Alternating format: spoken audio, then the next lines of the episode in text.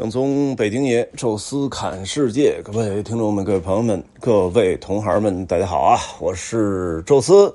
呃，我们今天呢，继续跟大家来聊里兹本啊。上一期呢，想着说一期啊，就把整个的这个里兹本的一日游都说完啊。结果刚说完，上午还没吃中午饭呢，就已经二十多分钟了啊。所以我说，干脆吧，咱们切成上下两期啊。下午呢，其实看的东西不是那么多。哎，但是呢，因为有一个，呃，去葡萄牙的朋友家去家访，啊，所以还是 挺有意思啊，就结合起来来说了。呃，我们当天呢中午啊，其实就有点晚了啊，真正要吃饭的时候已经是下午两点多钟了，啊，主要原因还是这个。哲罗尼姆斯修道院这个排队啊，排的时间有点长，再加上里边确实有很多值得可看的东西啊，所以呢，连教堂在修道院看完之后，一出来一看都两点多钟了。两点多钟呢，就你得找地儿吃饭了啊。但是呢，在那个附近啊，其实要找一个我们这十多个人都能吃上饭的一餐厅，而且因为这么晚了，你又不太合适。让这游客说再找一个西餐厅坐那儿再等啊，因为，呃，你别看对我们挺晚啊，但是对葡萄牙人来讲，就是两点多吃中饭是很正常的一个事儿，所以它正好其实正好是这个葡萄牙的这个很多西餐厅的一个高峰时刻。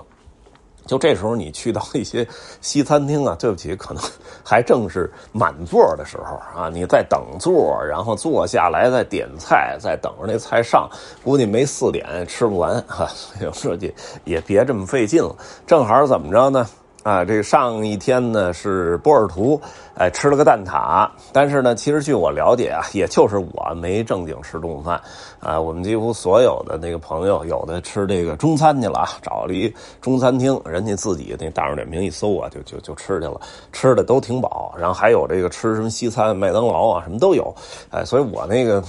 蛋挞这更多的是一种餐后甜点，哎，所以一人吃一个、吃俩就无所谓。但这回大家都饿着呢，所以我说干脆 多来点咱就这个就蛋挞了。而且这个蛋挞是最最正宗的，位置还有它的发源都是没得说的啊！这也就是著名的贝林蛋挞。这我觉得几乎是所有。来葡萄牙旅游，尤其里斯本旅游的中国游客，应该是必来的吧，必选的。因为整个咱们在去澳门的时候就说过，这个葡式蛋挞和英式蛋挞是两个流派。那最早其实这蛋挞这东西就是英国的啊，咱们吃的就包括在香港啊，包括在广东啊，那早茶里现在出现蛋挞都是属于英式蛋挞，而葡式蛋挞其实对英式蛋挞的一个改良，就是源自于这个热罗尼姆斯修道院。哎，当时的这些个呃修女啊，为了这个好看，好像就在他们那个洗衣服的这个配方里加入了蛋清。呃，这好像据说是有什么什么效果，哎，咱也没试过啊。但是这蛋黄剩下干嘛使？哎，就正好有这个呃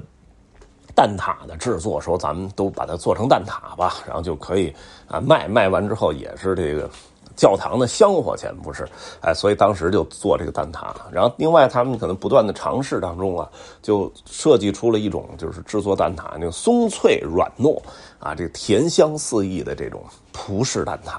哎，所以这种蛋挞一出来啊，其实就是，呃，对老外我我不清楚有多受欢迎，但对于中国人来讲，就这个葡式蛋挞的那个味道之鲜美，是远远超过英式蛋挞那种口感的。哎，所以后来澳门，哎，咱们去那什么安德鲁西饼店、马加利，那个其实也是在葡萄牙学出来的，而源头就是这家修道院。这家修道院后来。没那么有钱了，修女得自食其力了，所以跟这个附近的糖厂合作，哎，就成了这个贝林蛋挞的这么一个雏形。所以一直到现在啊，这个所谓的葡式蛋挞真正意义上的发源店、起始店啊，就是这个修道院边的这个贝林蛋挞店。而这个蛋挞店呢，也挺好的，那边是一个。啊，相当于茶餐厅吧，你也可以点蛋挞，你也可以呃点个什么其他的吃的喝的啊，就在那儿坐下来。他但是他另外呢设计了一个叫呃这个这个外卖区哈，就专门是一个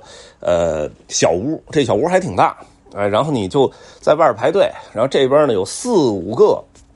这个可以接单的这个结账的啊，也大概是一个是。一块三是一块四，反正就差不多那个价其实上在我看来真的挺便宜的，因为这个蛋挞吧，你最多最多吃吃四五个你也就饱了啊，几块钱你就能吃饱。这其实，在欧洲的国家其实就就算是很便宜的。然后我这个呢，就是说大家也都别自己排队了，我一口气儿就给买吧。等于那时候直接就。呃，买了可能四十个吧，这四十个蛋挞，因为我们十多个人嘛，就平均每个人吃个三四个，呃，四十个蛋挞，然后他还给了点那个粉啊，什么肉桂粉啊，什么时候可以撒撒这个，而且他一听，他说你你哪国的？我说我中国的。他说你们是真的是从中国来的吗？然后就我说我是。哎呦，突然一会儿人回头把那经理叫过来了，然后说这个说你们又终于回来了。我说这估计当年好。多中国团就真是这么一大盒一大盒的买，啊，可能对他们也比较合适啊，就专门经理出来哈，然后跟我还握了个手啊，说欢迎你们再回来。突然感觉到，就是第一是咱们这个受欢迎的这个点来了哈，另外一个呢，就是他应该是原来真的经常还是有呃团队到这儿来一买买很多，而且他非常的懂行啊，这个。把整个这个大的打包之后，一应的餐具纸都给你装的好好的，而且呢还专门给你包俩蛋挞，说这个是给你们司机的，我这这都都给你想好了，都不用你出钱，我这这确实服务到位啊！又拿着这四十多个蛋挞，也不用说找地儿了，对面就一公园哎，有一些这个路边的这种长椅，哎，直接一坐。把大家叫过来啊，站着的、坐着的，哎，就吃。因为我不但买了这些蛋挞，还买了呃十来瓶水啊，所以就是大家一一口气儿在喝着、在吃的啊，这这呃饭就这么解决了。虽然简单啊，但其实我觉得挺纯粹的啊。你在在里斯本嘛，你不吃蛋挞，你还是有点那什么。既然大家就是时间上也也那什么，也别耽误啊，咱就来这个啊，一下就解决了，还是挺合适的。这个结束之后呢？呃，其实还想看考古博物馆，后来就觉得，哎呀，葡萄牙这个考古嘛，呃，跟罗马没什么关系了，得再往早了说啊，那其实就意义不大了。而且呢，我们说好多人其实还想去看看那个比克升降机，哎，因为那个比克升降机啊，我我能想到其实没啥意思，哎，但是毕竟很多的这个里斯本的这个旅游攻略啊，都把那比克升降机给放成封面，哎，所以你要是不去呢，也不。合适啊，说你去一趟吧。那那往回走的时候，顺手先看了一下这个航海者纪念碑啊。那个纪念碑呢，呃，气势恢宏啊，正好在这个河湾边上，也是非常好的一个照相点啊。前面啊，最前方，恩里克王子手里拿着个船的模型，两边呢，其实什么瓦斯科大伽马呀，什么，哎，这个这个这个卡蒙斯啊，还有什么。呃，就是很多很多葡萄牙的跟航海有关的这些个探险家们，其实都在那个纪念碑上能够找得到。呃，当然有人说这其实就是一帮海盗，呃，但是我觉得怎么说呢？就是海盗和探险家，呃，其实不冲突啊。这个首先，任何一一个船只啊，走到了。这个国际的公海啊，这个就等于是天高皇帝远，在这时候，陆地上的一切法律其实就已经不存在了。哎，所以说的好，他们其实就是商人哈。那说的不好的时候，这些商船照样也抢劫，啊，这天不知地不知啊，这个人鬼不知啊。所以在古代那个时期，其实呃，能够出海的，甭管是中国当年啊，这个元明时期的那些商船，还是外国的，其实我觉得都差不多啊。因为在这上，人性其实很难真正的控制好。呃，那么另外一个呢，其实也。正因为他们有这个私欲，愿意去多吃多占，愿意封王封爵啊，愿意成为一个一方之富，愿意这个愿让自己名垂青史，有了这么大的个人的呃这个愿望，甚至是欲望啊，才能够让他们呃下定决心能够出海啊，最终获取一番事业。当然，有的人更为的怎么说呢？就是。啊，呃，更更为的品德稍微高尚一些吧，所以他可能留下的更多的是他开拓的事迹。有些呢，确实品德过于低劣，呃，在开拓的过程中啊，也是烧杀抢掠啊。那这个其实历史也都给记录下来了啊。所以呢，任由后人评判吧。但是呢，呃，我觉得这点西方人有时候会做的更更为客观一点吧。就是人总是两面性的，有公的一面，有私的一面。有时候私德有愧，但是为公还是可以啊。就跟那个当当什么官似的啊，你这个呃，即使这个个人生活感情什么的出现问题啊，只要你不影响工作啊，那你还是个呃这个这个好官员啊。但是有时候中国吧，就就是这个私德一完，大家连公公事。事儿也不信任了，啊，这个可能也跟这个咱们这边这个官员岁数比较大，也真是你说不不图你点啥，人家也不找你啊，这有关系啊。但是就是一般西方还更多的强调的是公私分开，哎，公是公，私是私啊。这个呃，因为人都是复杂的哈。那这些航海者呢，无论如何吧，他们让最终的结果是让地球。变得越来越小哈，大家能够互相熟悉，经历一一系列的惨痛的战争啊，最终呢，还是呃世界重归和平之后，还是给大家带来了更多的便利啊。所以看看这纪念碑，远方的大桥，甚至更远方的基督像啊，这些都是很漂亮的风景啊。然后呢，坐上车之后啊，你得开车走了，呃，坐上车之后呢，开到。啊，这个桥的另外一侧其实是接近于它的老城区，呃，也是只能停在这个海边的这个铁轨这边，这边的停车场比较宽敞，呃，然后呢，大家走个也得有个八九百米啊，将近一公里啊，才能走到那个比克升降机那块啊。说是升降机吧，其实就是一个爬坡的有轨电车，而且现在其实根本就不需要爬了，因为那个坡度也不是很大。呃，它的距离也不太长哈，买那个升降机票还得排大队，而且有个几欧元。而且你真坐上升降机，其实你就看不见这车了，哎，所以为什么不知道为什么那么多人排队啊？我呢就带着咱们这人啊，直接到那个升降机的那个站的中间那段哎，那段你你真的可以拍出那个就是上下坡那照片它这个都铁轨的这个也没个护栏啊，但是速度非常的慢，而且随时可以停车，哎，所以它这个升降机前后其实站了好多游客，大家围着拍照啊，我也拍了几张啊，但是因为。旁边人太多哈，其实还真的没法拍出，呃，咱们看到那种就是旅游手册封面那种样子，呃，这确实是有差距。而那下边那个粉街啊，那差距就更大了。那条粉街充其量也就五十米都不到啊，也就二三十米，就是把这个街道的地板涂粉了，然后上面挂点那个。呃，挂点这个这个雨伞啊，两边就是一点酒吧餐厅啊，其实真没啥可看的。尤其是那天我们到那个粉街那时候，天气还有点阴天啊，所以除了那颜色啥的也不好。我觉得这小姑娘过去打个卡，然后坐那儿，哎，喝个喝个洋酒，然后拍个照，哎，有蓝天白云的，有那个遮阳伞啊，那个还行啊。平常去其实一般。呃，就在粉街和比克升降机这边上啊，还有一个 Time Out，就是一个特别大的一个室内的一个可以吃饭的，有点像大时代那种大排档啊，里边全是那种可以做各种的什么葡国菜啊，什么海鲜啊。然后我一看了看价格，其实真的不算贵啊，但是呢，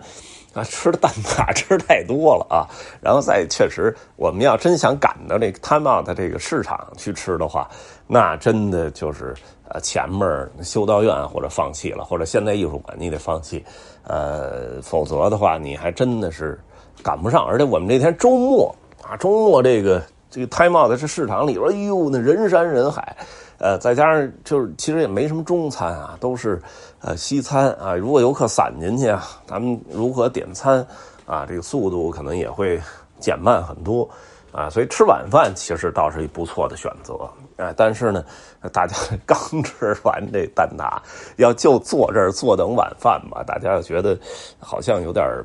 没必要啊，所以就看了看就走了啊。当天其实结束的还挺早啊，因为再看完这个，理论是说再想看什么呢？就是基督像，但是基督像远看近看其实差不多，远看你还能看到它那样子，你真站到它那脚下。其实也啥都看不见了啊！再加上大家 走了一天啊，确实有点累啊，因为这个远远比那个波尔图那个步行的长度要长得多啊，所以说就干脆回去了啊。正好我有一个呃在里斯本生活的朋友，好多年没见了啊，这约着说晚上见个面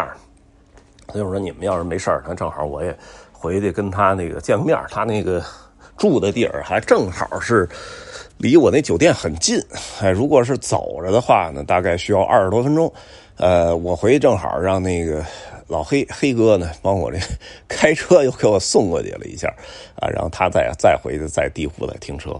呃，到了他那儿啊，其实还挺好。他们呢是当天周末，正好是这个去这个呃里斯本外边这个海边去冲浪去了啊，带着几个小孩呃，西方人都喜欢冲浪嘛，他们其实技术也一般，呃，但是小孩嘛就喜欢玩点新鲜的东西啊，所以一起去冲浪。呃，我这个朋友忘了在咱们音频里啊聊没聊过了，叫艾娃。呃，曾经啊，其实是一个就是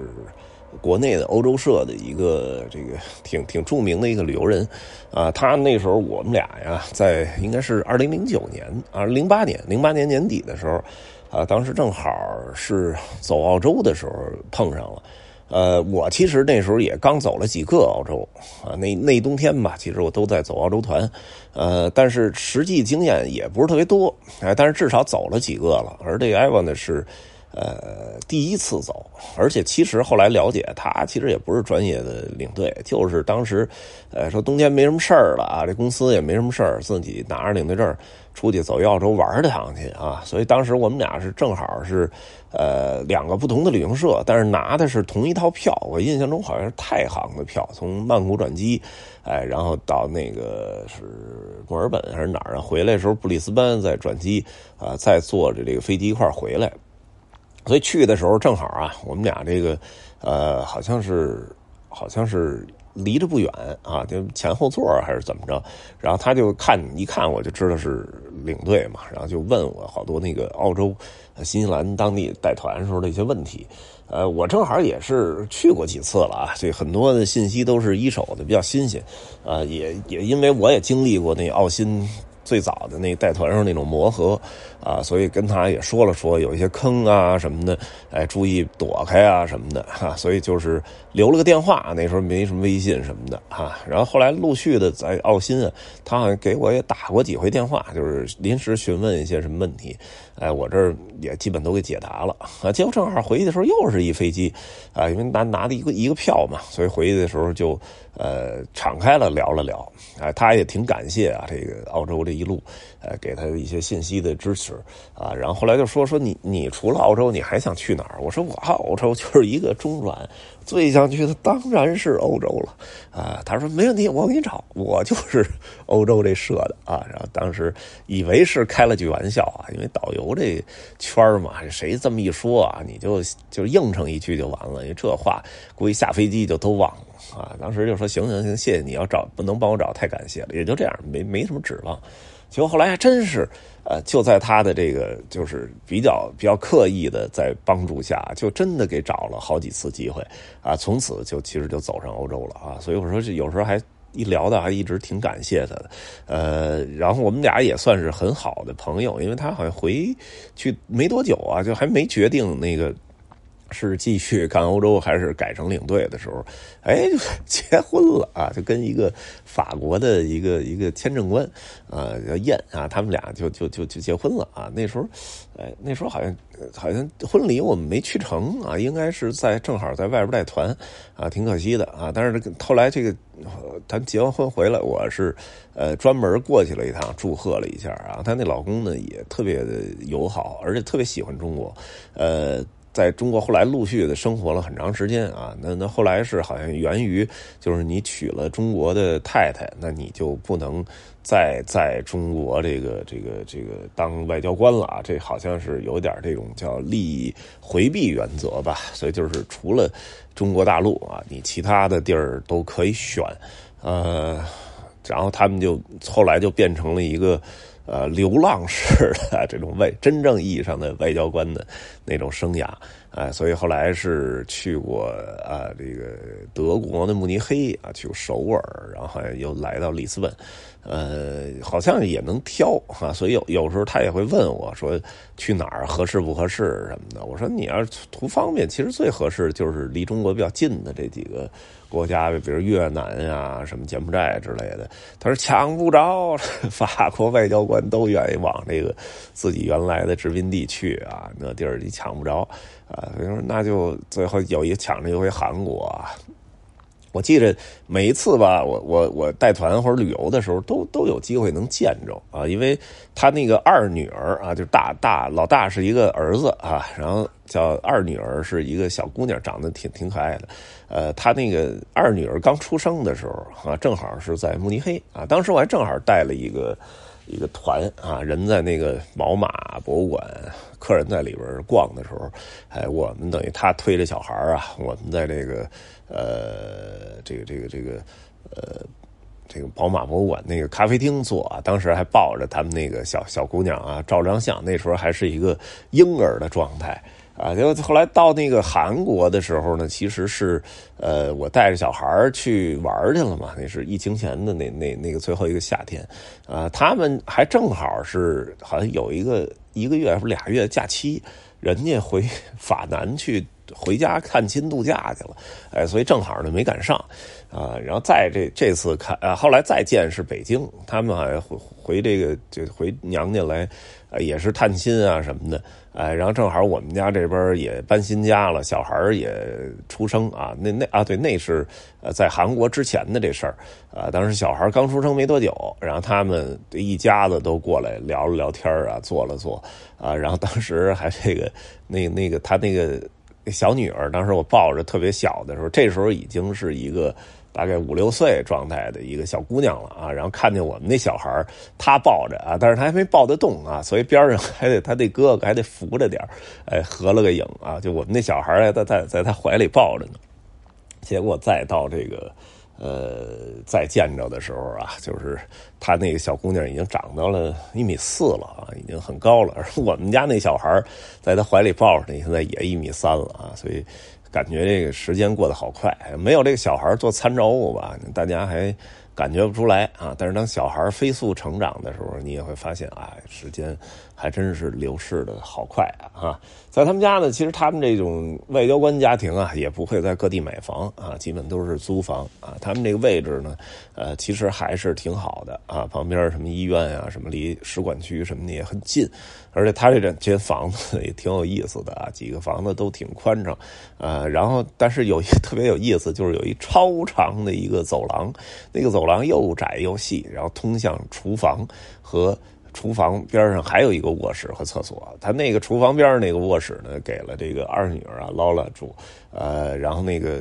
单独的厕所挺奇怪，在厨房里。后来就是说说研究了一下，应该是当年啊，这种房间是要有保姆的啊，保姆也会住在这儿，呃，所以就是保姆相当于有一个自己的生活区啊，这个等于保姆的一个小卧室加上这个厨房，主人可能都不往这厨房这走，哎，所以卫生间其实也分开了啊，就是保姆自己用的那卫生间，哎，然后他们这边呢，其实有一个房间是专门的客厅啊，这个客厅。就是真正主人在那儿吃饭什么的，保姆是给端过来的，所以不需要他们这么来回走。哎，他们这没保姆嘛，所以就就是呃，直接就这么这就这么这么这个来回来去啊，确实还挺累啊。但是房间其实还挺不错，但是他们也没做太多的收拾啊，因为这种就是在一个国家待个两三年就走，你这家具什么的其实根本就拿不走，哎，所以也是尽量的精简为主啊。但是也其实正好符合了那种。